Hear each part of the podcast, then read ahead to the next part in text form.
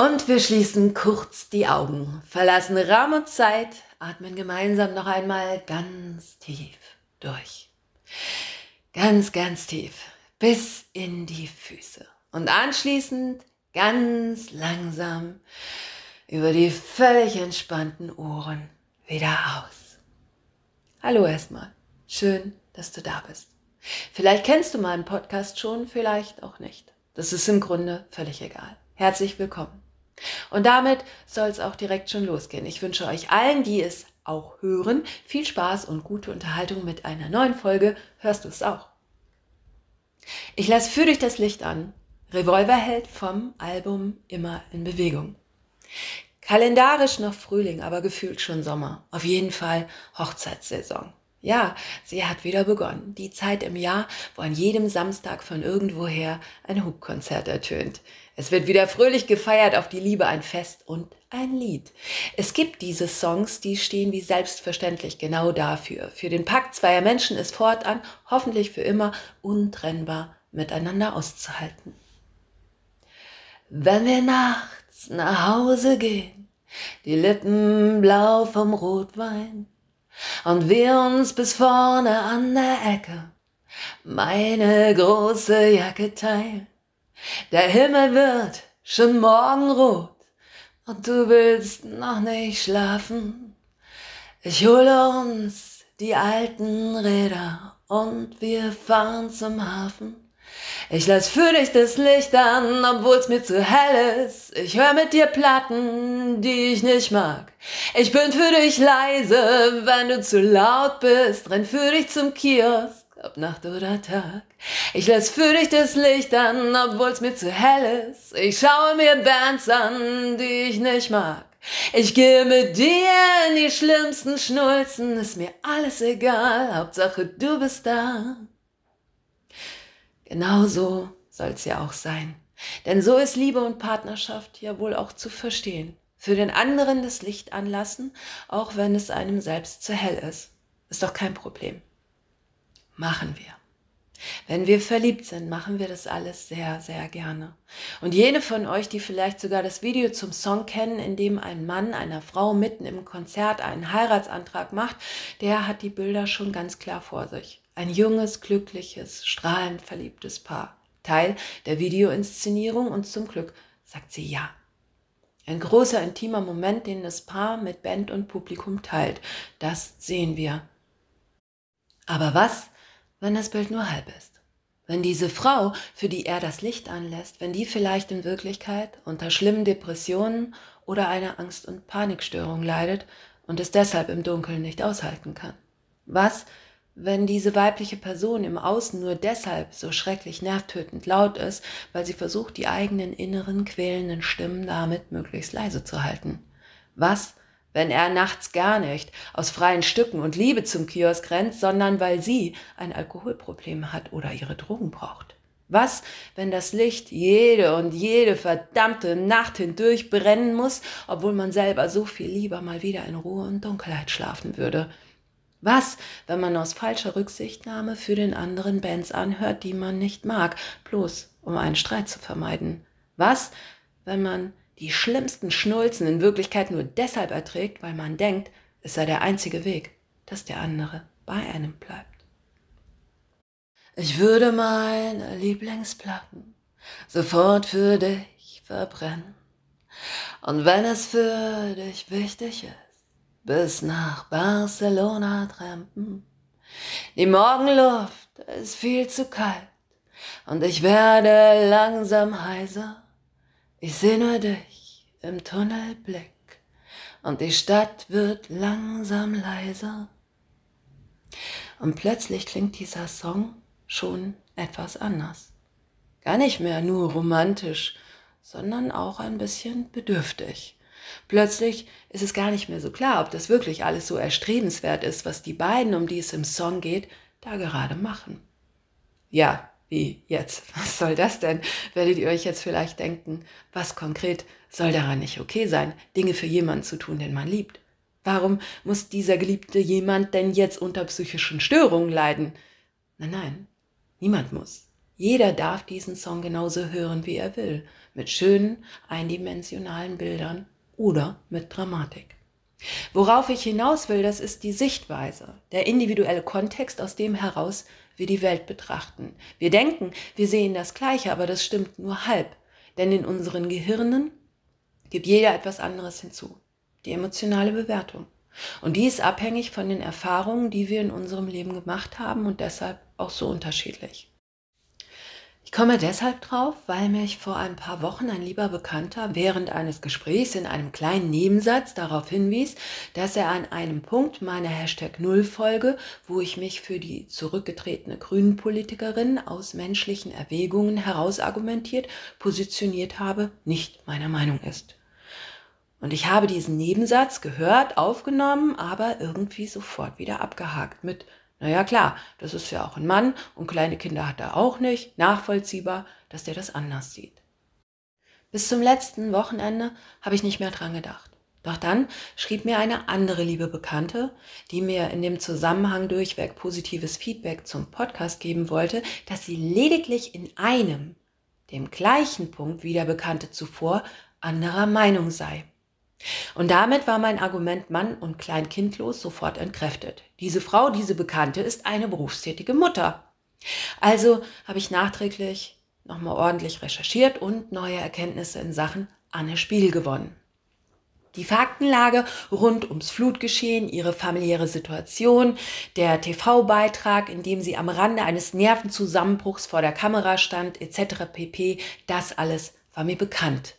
Doch Anne Spiegel hat in diesem Zusammenhang vorher schon gelogen und relativ ungeschickt versucht, ihr Fehlverhalten zu vertuschen. Sie hat sich also über die ganze Flut- und Urlaubsthematik hinaus falsch verhalten.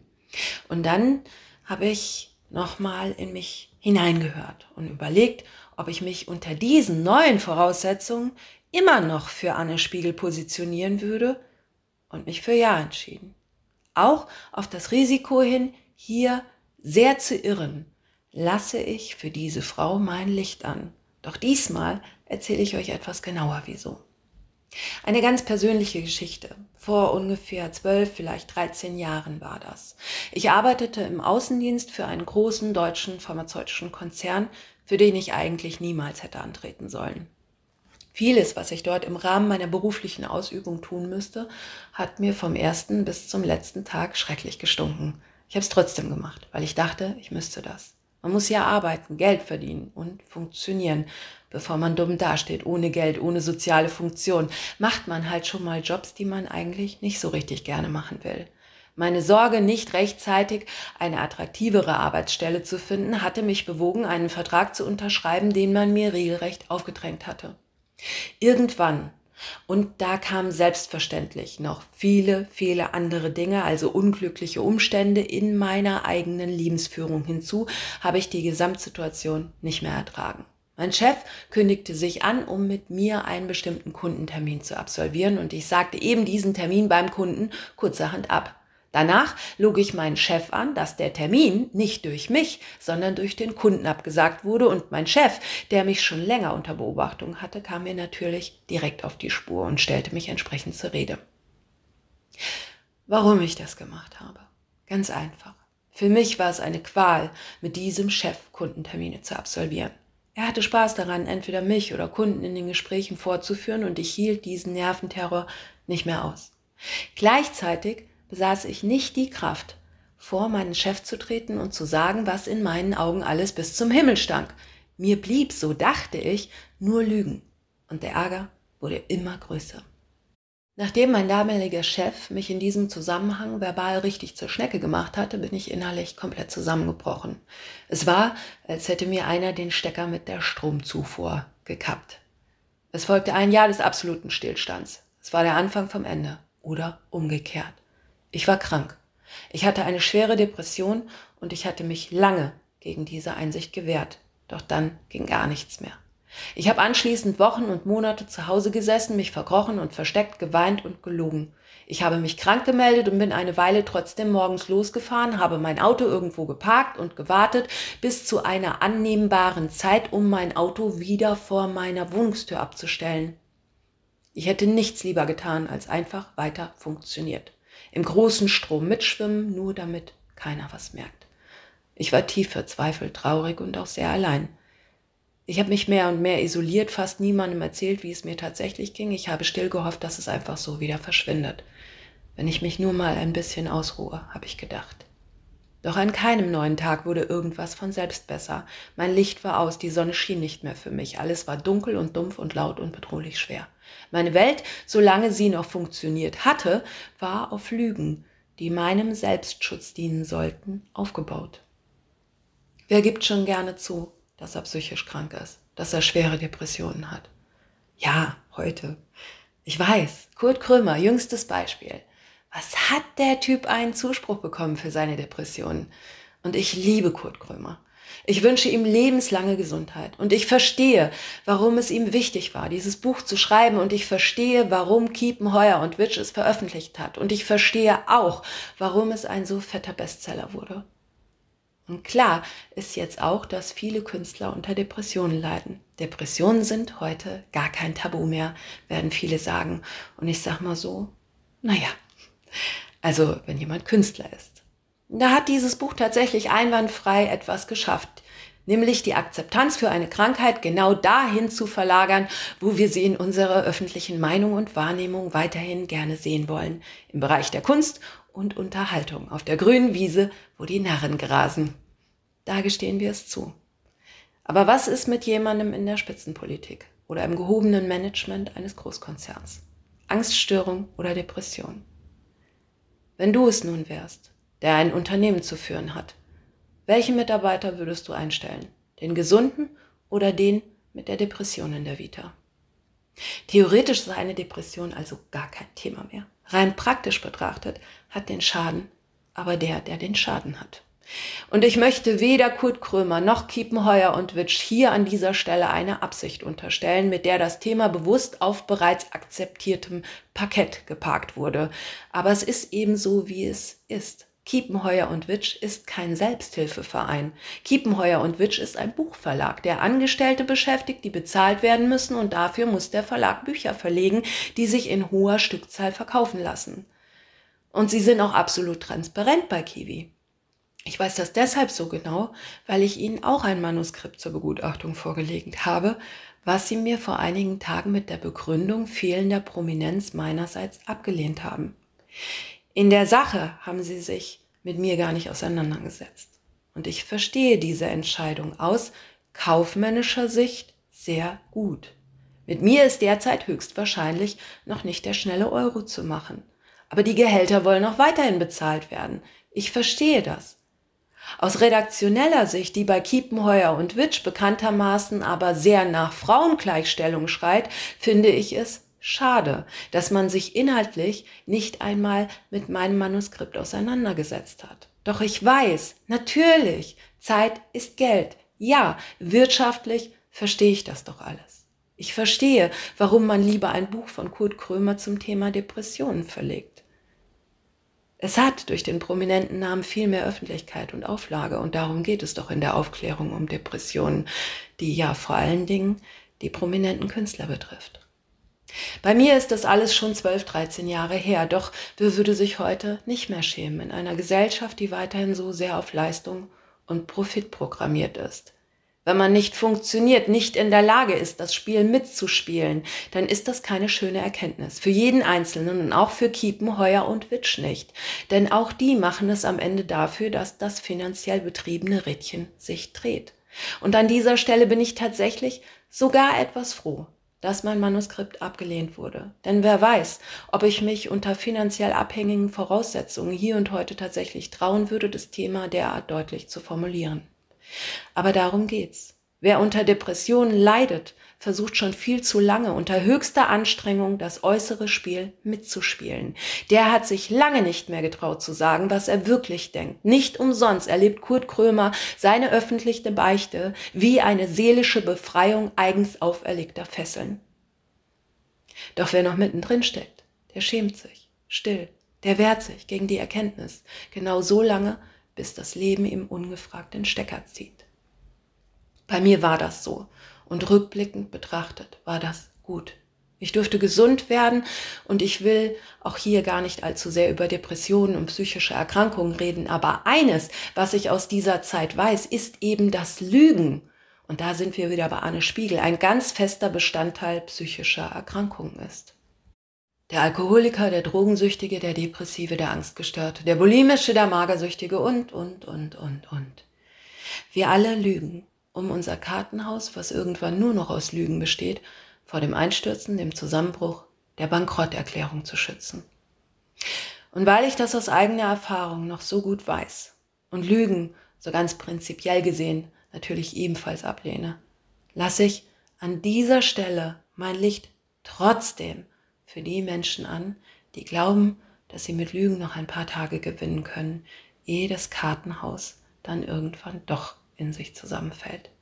Ich lasse mein Licht für die an, denen man in der Öffentlichkeit keine Heldenrakete gezündet hat, obwohl sie auch unter schweren Depressionen leiden.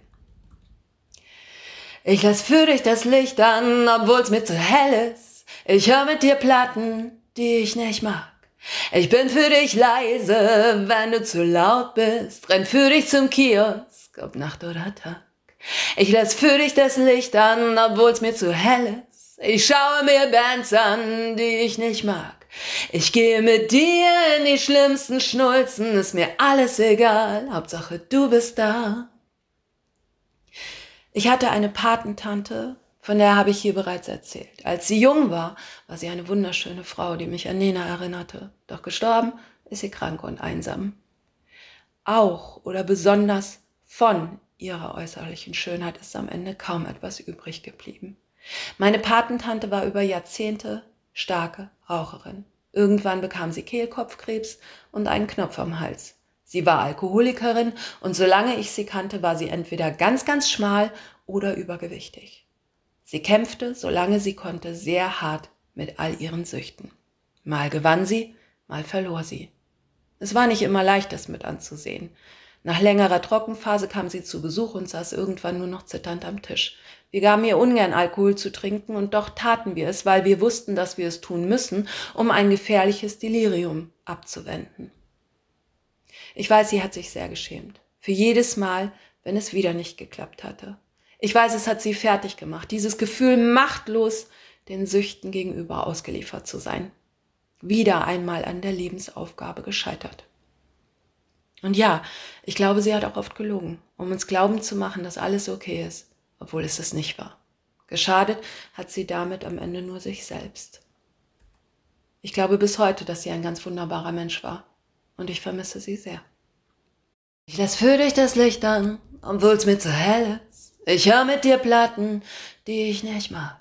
Ich bin für dich leise, wenn du zu laut bist. Renn für dich zum Kiosk, ob Nacht oder Tag. Ich lass für dich das Licht an, obwohl's mir zu hell ist. Ich schaue mir Bands an, die ich nicht mag. Ich gehe mit dir in die schlimmsten Schnulzen. Ist mir alles egal, Hauptsache du bist da. Und ich glaube, darum geht's in diesem Song. Und darum ist er aus meiner Sicht auch so großartig, für den einen großen Tag geeignet. In einer Ehe oder Familie geht es nicht darum, dass jemand mal das Licht für uns anlässt, nur damit wir nachts die Badezimmertür leichter finden. Es geht darum, dass jemand das Licht auch dann für uns anlässt, wenn wir unser eigenes Leuchten verloren haben. Es geht darum, dass uns einer erinnert, dass wir mit unseren individuellen Platten okay sind und es wert, gehört zu werden. Es geht darum, dass wir leise sind, uns zurücknehmen können, damit der andere laut und hörbar sagen kann, was ihn quält oder krank macht. Es geht darum, sogar nachts zum Kiosk zu rennen, wenn wir dem anderen damit aus der Patsche helfen können. Vielleicht nur für den Moment und vielleicht löst es das Problem gar nicht, aber wir sind da und sehen die Not. Geht darum, das Licht anzulassen, Bands und Meinungen zu hören, auch wenn wir sie selbst nicht mögen, sie aber zur Individualität des anderen dazugehören. Wir müssen nicht alles am anderen mögen. Es reicht zu akzeptieren, dass jeder andere Dinge schön und richtig findet. In die schlimmsten Schnulzen zu gehen, weil man weiß, dem anderen tut das gerade gut. Zu wissen, dass das alles eigentlich total egal ist. Hauptsache du, du, so wie du bist, mit allem, was dich ausmacht. Bis da. Darum geht's. Wir alle dürfen Fehler machen. Wir dürfen im Irrtum sein. Und wir dürfen aufpassen mit unseren Urteilen über Bilder und Geschichten, von denen man uns bewusst oder unbewusst nur eine bestimmte Perspektive, eine einzelne Facette präsentiert hat. Es ist nur allzu menschlich, dass wir der Versuchung erliegen, aufgrund einer vermeintlich eindeutigen Faktenlage tatsächliche Not und Bedürftigkeit, die sich mithin unsichtbar auf der seelischen Ebene zeigt, zu übersehen. Und wenn wir nachts nach Hause gehen, die Lippen blau vom Rotwein, und wir uns bis vorne an der Ecke meine große Jacke teilen,